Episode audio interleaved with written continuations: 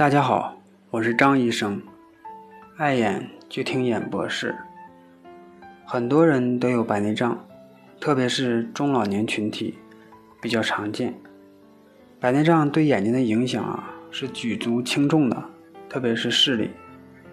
白内障手术以后需不需要佩戴眼镜呢？白内障手术以后是否需要佩戴眼镜，可能和选择的人工晶体。有一定的关系。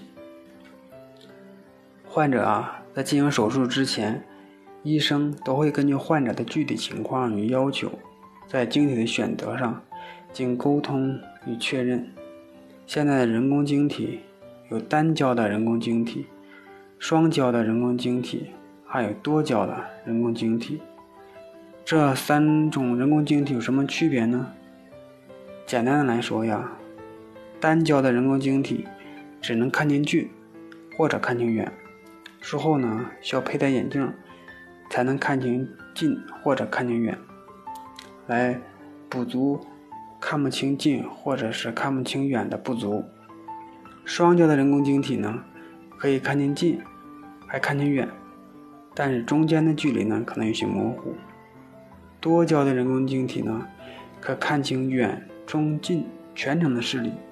术后啊，大多数不用佩戴眼镜。为什么多焦点的人工晶体能够让眼睛既看清近又看清远呢？我们的眼睛啊是一个自然的晶体，有一定的调节的作用，就像像单反相机的照相机镜头，可根据物体的远近呢自动变焦。但是呢，如果换成人工晶体了。人工晶体就相当于一个眼镜片，只不过是一个微小的眼镜片放在了眼睛中。所以说呢，想看清远近呢，并不像照相机那样能够来回调节焦距。其原理啊，就像手机的三念或者四念，每个距离啊都拍一张，最后呢由咱们的大脑来决定来选哪一张看得比较清楚。换句话说，就是在一个人工晶体上呈现不同的像，反映到大脑中，由大脑来决定到底选择哪个晶体，由大脑来决定将不清楚的像排除。这就呢需要患者呀有一定的克服能力，有一定的适应能力。再解释一下，就是双焦点人工晶体和多焦点的人工晶体啊。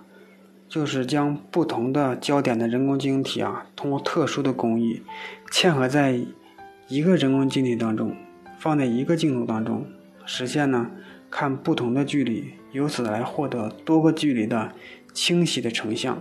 这些清晰的成像呢，反映在大脑中，由大脑来决定选择看近还是看远。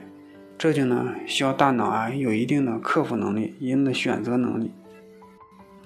你想想，如果多个成像呈现大脑中，就让大脑来克服。如果说克服不了的话，就形成混乱，就会发生头晕、头痛的现象。再有，就是晶体的选择呀，和患者的日常用眼有着密切的关系，并不是焦点越多，价格越贵就越好，而是啊，最适合你的才是最好的人工晶体。术前呢，要经过详细的检查。根据患者的年龄、病情、知识水平、适应能力、对视觉的要求等综合因素进行考虑。只有最适合你的人工晶体，才是最好的人工晶体。